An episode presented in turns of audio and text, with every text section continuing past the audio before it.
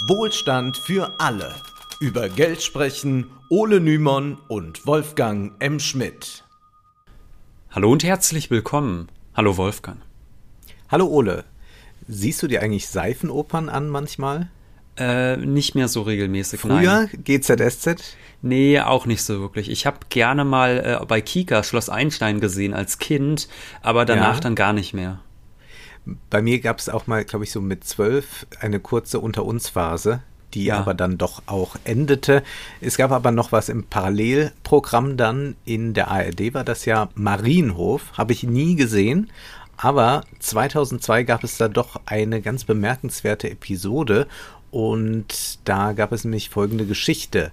Toni findet eine Stelle als Verkäuferin und freut sich, 1000 227 Euro pro Monat zu bekommen. Doch als sie dann ihren Gehaltszettel sieht, ist sie entsetzt. Nach Abzug der Sozialabgaben und Steuern bleiben ihr nur 901 Euro. Als sie sich bei ihrem Chef beschwert, dass sie sich nun ihre Kaution nicht leisten könne, antwortet dieser, damit müssen Sie sich an den Finanzminister wenden. Und als Toni ihm vorschlägt, in Zukunft schwarz zu arbeiten, lehnt er nach reiflicher Überlegung mit folgendem Grund ab. Auf den ersten Blick klingt Ihr Angebot wirklich vielversprechend. Bei den hohen Lohnzusatzkosten, wie soll man das alles bezahlen und dabei noch rentabel arbeiten? Aber trotzdem, ich kann Sie nicht schwarz beschäftigen.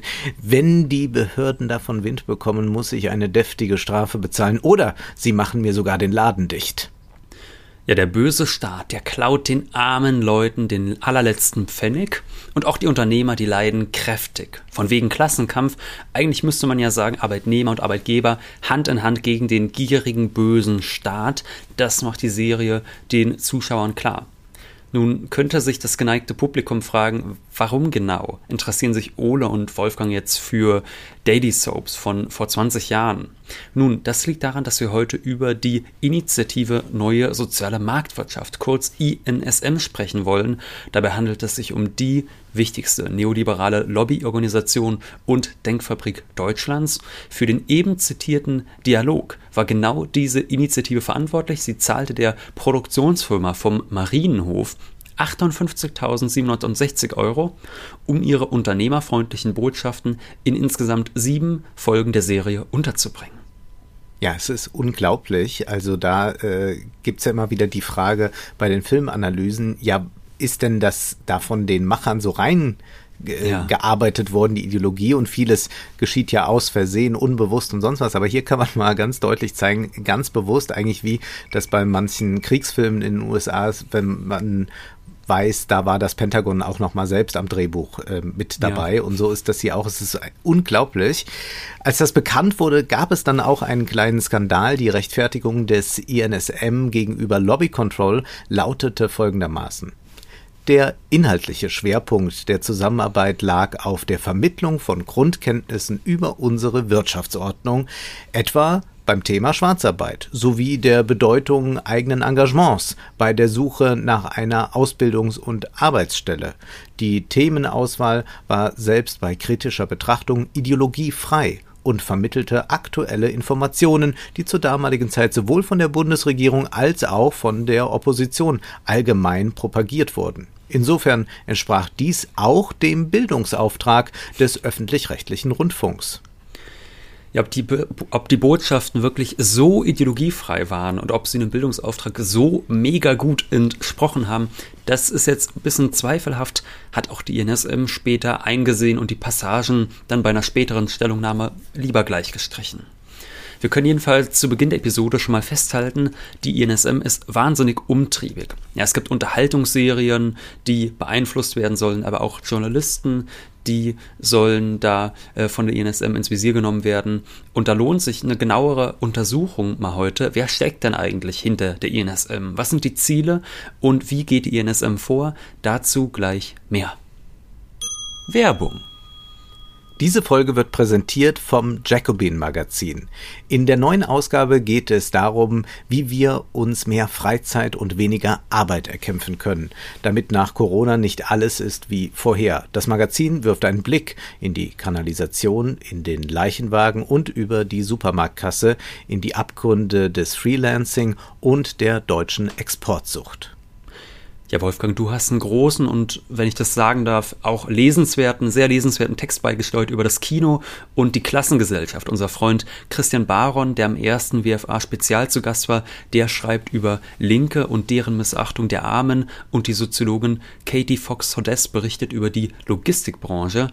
Wer Lust auf das Magazin hat, der kann unter www.jacobin.de-wohlstand ein im ersten Jahr um 10% vergünstigtes Abo abschließen. Den Link findet ihr natürlich auch in der Episodenbeschreibung. Kommen wir zurück zur INSM. Viele Hörer haben wahrscheinlich mitbekommen, dass in der vergangenen Woche in vielen deutschen Zeitungen großflächig Wahlkampfwerbung betrieben wurde, aber nicht für, sondern gegen eine Partei. Die grüne Spitzenkandidatin Annalena Baerbock war dort unter der Schlagzeile Wir brauchen keine Staatsreligion als Moses verkleidet zu sehen. In den Armen hielt sie Steintafeln, auf denen die Verbote der Annalena standen.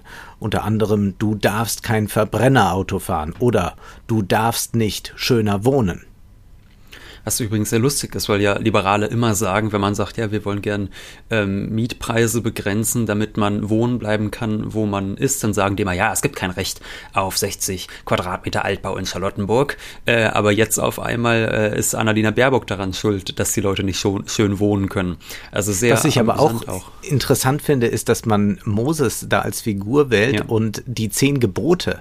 Also die zehn ja. Gebote sind ja Konsens. Also da würde ja niemand sagen, ja, das Tötungsverbot ist aber aber eigentlich so eine blöde Sache, das sollte man mal abschaffen. Also das ist so ja. interessant, dass man irgendwie meint, damit könnte man eine negative Assoziation herstellen, wenngleich ich doch den Eindruck habe, dass eine solche Kampagne funktioniert äh, in einer gewissen Weise. Natürlich ist das ja gar nicht für so ein Publikum dann in der Zeitung macht, das äh, jetzt gerade eben noch grün gewählt hätte und jetzt sagt, huch, ach so, äh, dann mache ich das lieber nicht, sondern ich glaube, dass ja solche Kampagnen, ähm, also die Kampagne war nur für die Grünen gemacht.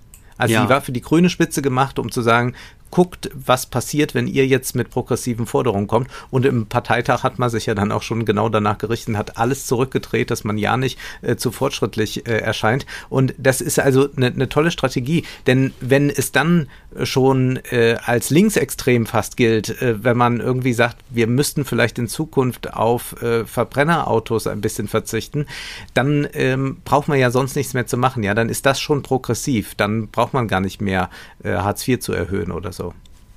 Ja, auch für diese Anti-Werbung war die NSA äh, verantwortlich.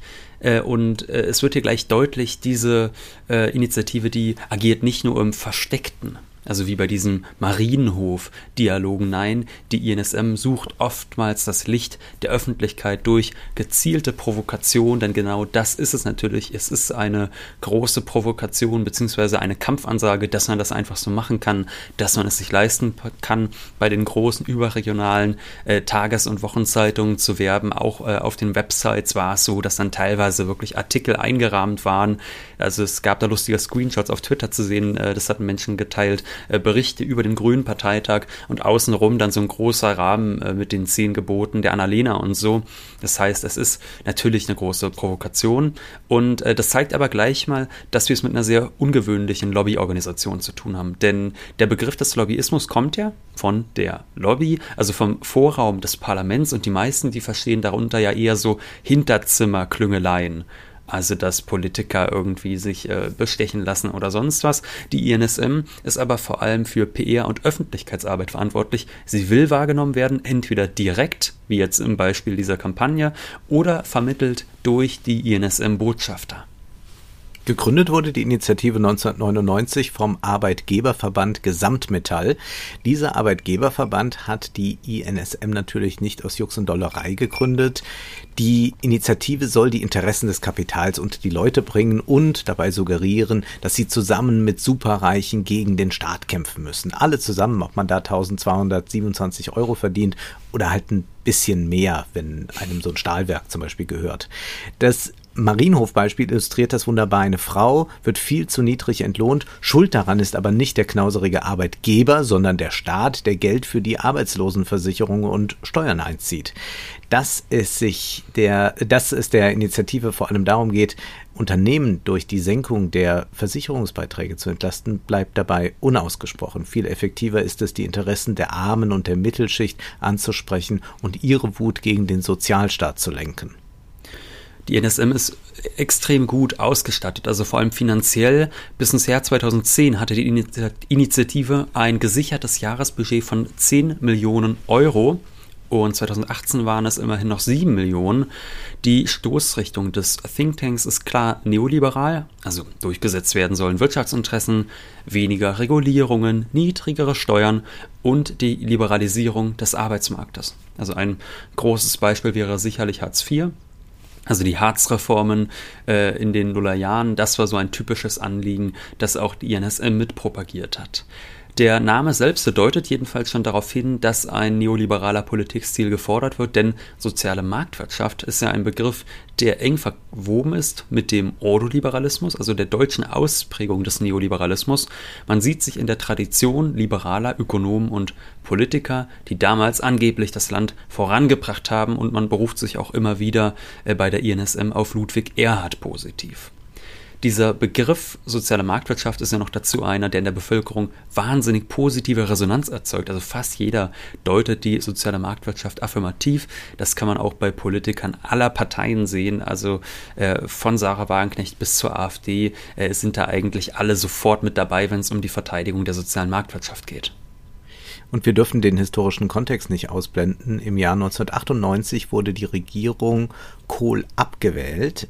Welchen ja. Kurs die neue Regierung dann einschlagen würde, war ja noch gar nicht so klar. Die SPD war intern gespalten. Schröder wollte den neoliberalen Kurs. Oskar Lafontaine stand ihm aber noch im Wege. Der war doch sehr viel linker eingestellt. Nach Lafontaines Rücktritt vom Amt des Finanzministers im Jahr 1999 atmeten die Märkte auf. Äh, da waren auch die Briten ganz erleichtert zum Beispiel. Dann war der Weg damit bereitet für eine neoliberale Politik in der Öffentlichkeit Zeit waren die Reformen, die in den 2000er Jahren folgten, aber schwer umstritten. Die SPD und die Grünen sorgten für eine rabiate Kürzung des Sozialstaats. Das Hartz-IV-System zwang Millionen Menschen in schlecht bezahlte Jobs, wovon vor allem Arbeitgeber profitiert haben. Das Protestpotenzial war dementsprechend groß. Es gab riesige Demonstrationen gegen die Hartz-Gesetzgebung, die INSM wurde in diesem hitzigen politischen Klima gegründet, um neoliberale Reformen medial zu flankieren und als alternativlos darzustellen, frei nach dem Tina-Prinzip von Margaret Thatcher There is no alternative. In den Nullerjahren gab es viele solche Reforminitiativen, zum Beispiel Deutschland packt's an, den Bürgerkonvent oder die Marke Deutschland. Ja, die meisten davon sind mittlerweile äh, wieder vergessen. Später schlossen Und sich auch. Mir fällt das ja, gerade ein, es gab ja noch diese große Kampagne dann von Bertelsmann, du bist Deutschland. Also da wollte ja. man dann so ein Nationalgefühl herstellen. Also man hat erstmal äh, dafür gesorgt, dass die Gesellschaft äh, sozial gespalten wird durch diese Hartz-IV-Gesetze und dann hat man mit so einem Du bist Deutschland-Werbespot plötzlich alle zusammenholen wollen, wer auch da alles so mitgespielt hat. Äh, Harald Schmidt, äh, ja. hier Anne Will auch noch, ähm, da sah sie noch ein bisschen anders aus. ähm, also es war interessant, wer sich da alles eingereiht hat. Natürlich Sportler, aber mit Sportlern kooperiert ja, glaube ich, auch äh, unsere Initiative sehr gern. Ähm, naja, gut, ja. ich sag mal, wer da in Katar äh, paktiert, der kann auch hier mit allen ins Bett. Es gab doch auch noch diesen tollen Aufruf, ich, ich, ich habe es gerade parallel versucht nochmal zu recherchieren, es gab doch diesen Aufruf, von dem ich gerade den Namen vergessen habe, in, äh, in einer großen Zeitung, wo dann auch ganz viele Intellektuelle noch mit unterschrieben haben und gesagt haben, jetzt wird es aber mal Zeit, jetzt wird in die Hände gespuckt, äh, jetzt müssen Reformen angegangen werden. Zum Beispiel Günter Grass, der hatte da damals auch äh, mit unterschrieben, interessanterweise. Ach ja? Ja, ja, ja. Ah, äh, wirklich, ja. Also diese, äh, diese Initiativen, um nochmal darauf zurückzukommen, also ja. diese Initiativen, die haben sich dann äh, später auch zusammengeschlossen zur Aktionsgemeinschaft Deutschland, aber wirklich bekannt und dauerhaft erfolgreich war von den Initiativen nur die NSM, denn, muss man schon mal eingestehen, so grässlich die Inhalte auch sein mögen, die Strategie der Initiative, die ist hochgradig differenziert und clever, allein der Name, der kommt ja möglichst unparteiisch und unideologisch daher. Denn wer ist in Deutschland schon gegen soziale Marktwirtschaft? Da macht man sich ja noch beliebter, wenn man Hundewelpen ertränkt. Also bei diesem Versuch, unideologisch zu wirken, da kommt der INSM zugute, dass sie eng mit dem arbeitgebernahen Institut der deutschen Wirtschaft verknüpft ist. Das ist also die wissenschaftliche Legitimationsbasis.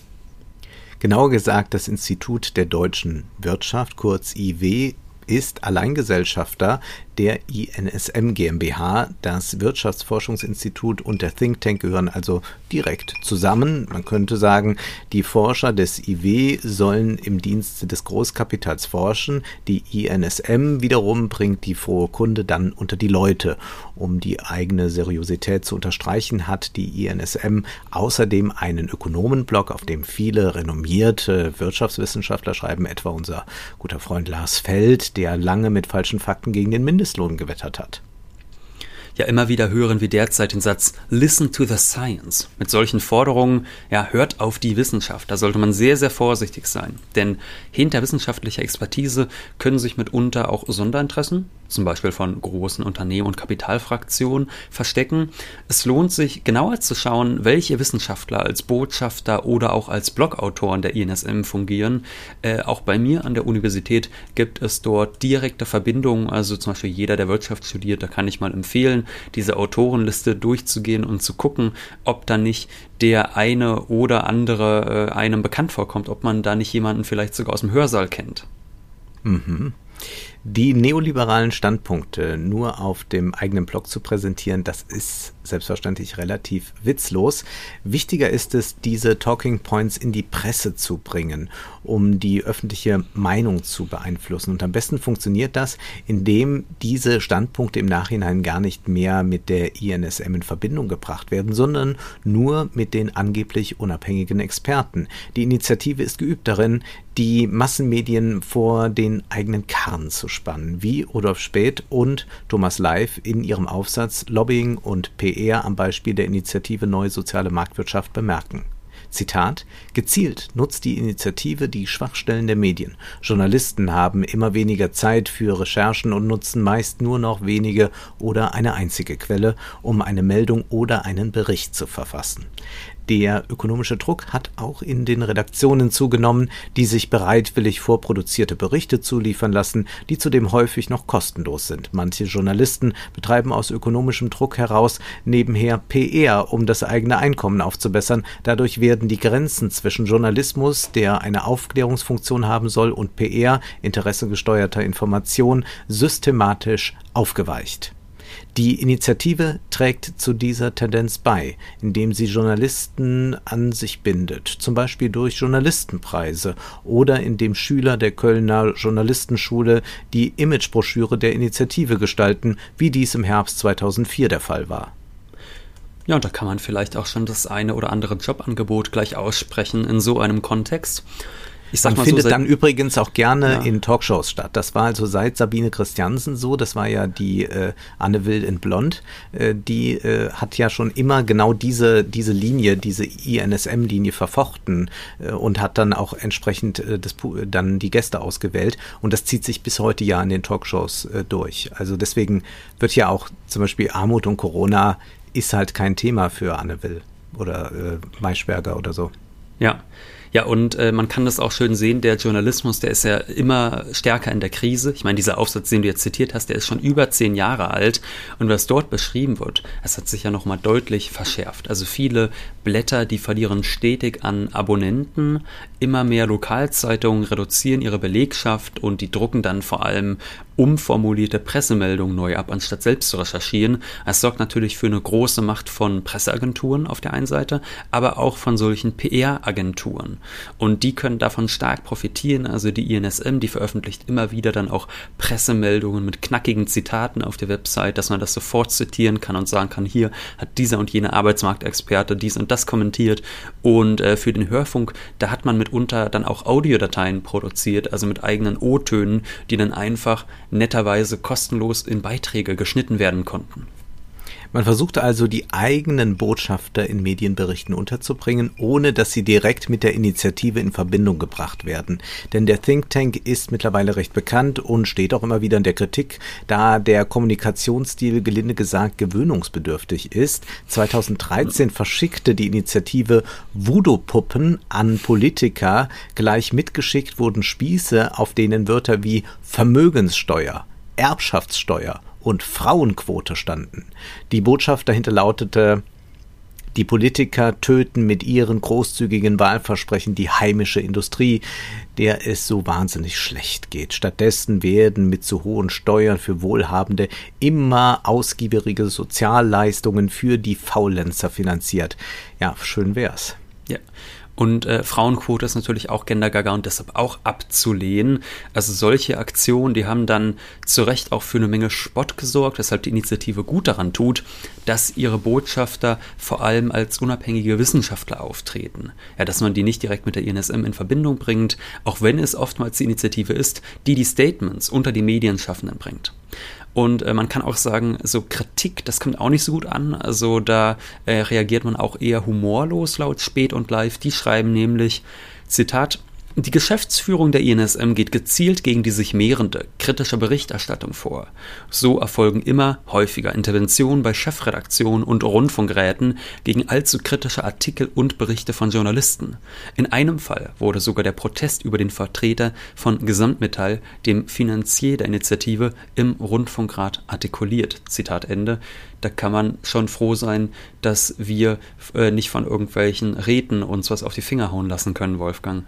Mhm. Gegen schlechte Presse versucht man sich zu wehren und praktischerweise hat man da ein weiteres Druckmittel. Die Werbegelder, Spät und Live stellen dazu fest, die Wirtschaftskrise hat auch die Werbeetats bei Zeitungen und Zeitschriften zusammenschmelzen lassen.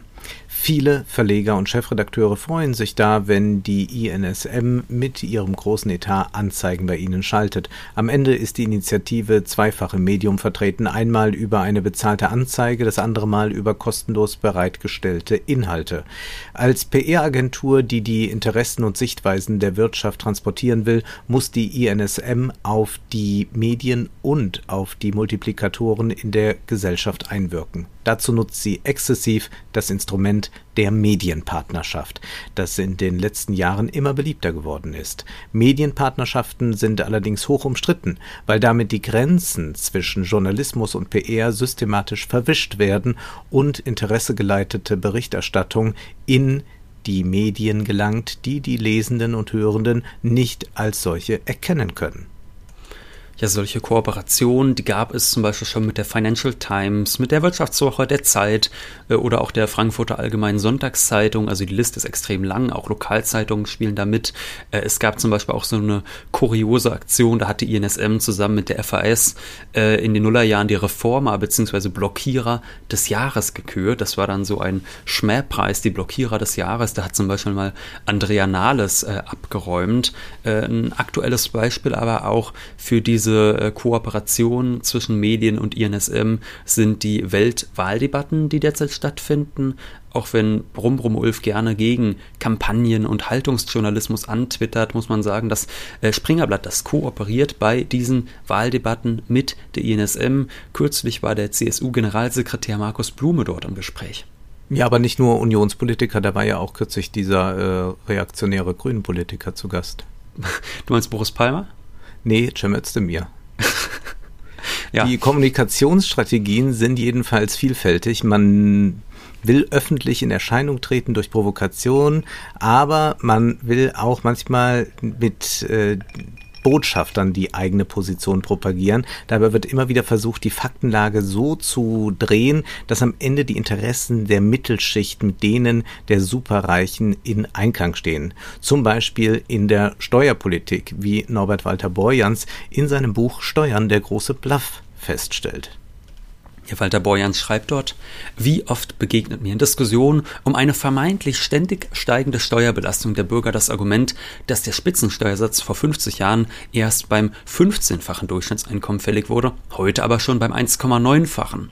Das ist eine gleichermaßen trickreiche wie irreführende Darstellung. Dass der Spitzensteuersatz zum Beispiel 1980 erst für den Teil des Einkommens galt, der über das knapp Fünffache des Durchschnittseinkommens hinausging, ist zwar richtig. Die NSM hat aber etwas Wesentliches unterschlagen. Der Spitzensteuersatz war damals viel höher, stramme 56 statt der heutigen 42 Prozent. Das heißt, in den letzten Jahrzehnten wurden die Steuern für Reiche extrem stark gesenkt.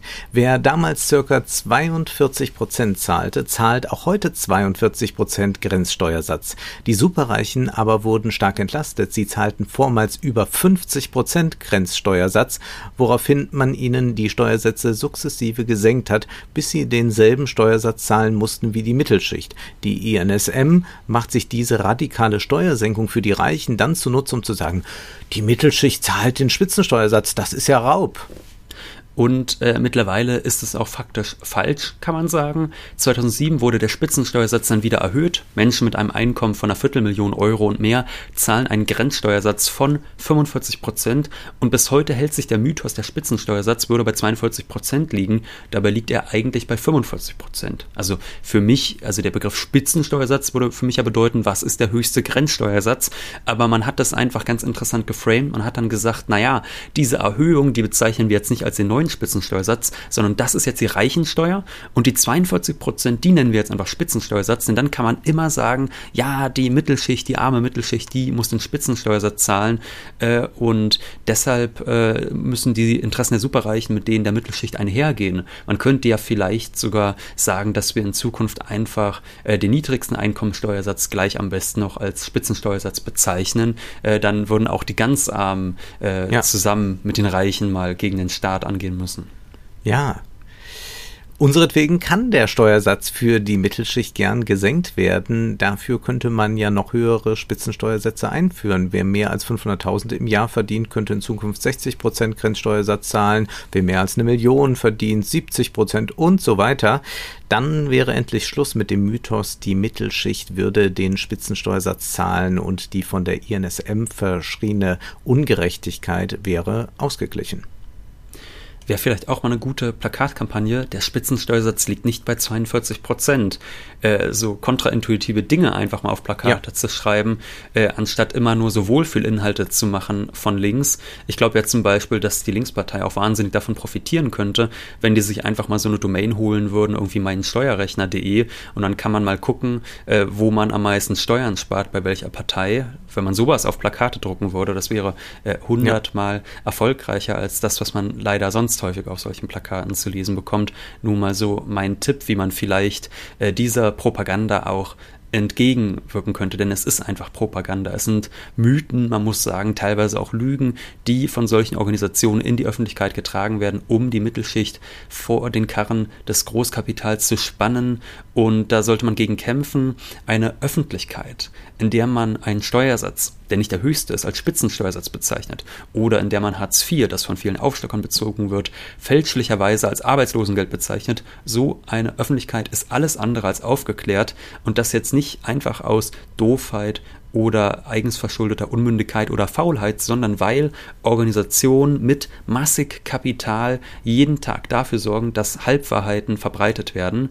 Aufklärung ist, muss man leider feststellen, kein geradliniger Prozess. Es gibt dabei Interessenkonflikte und wir werden weiter standhaft bleiben und gegen die Propaganda von INSM und Co. ankämpfen.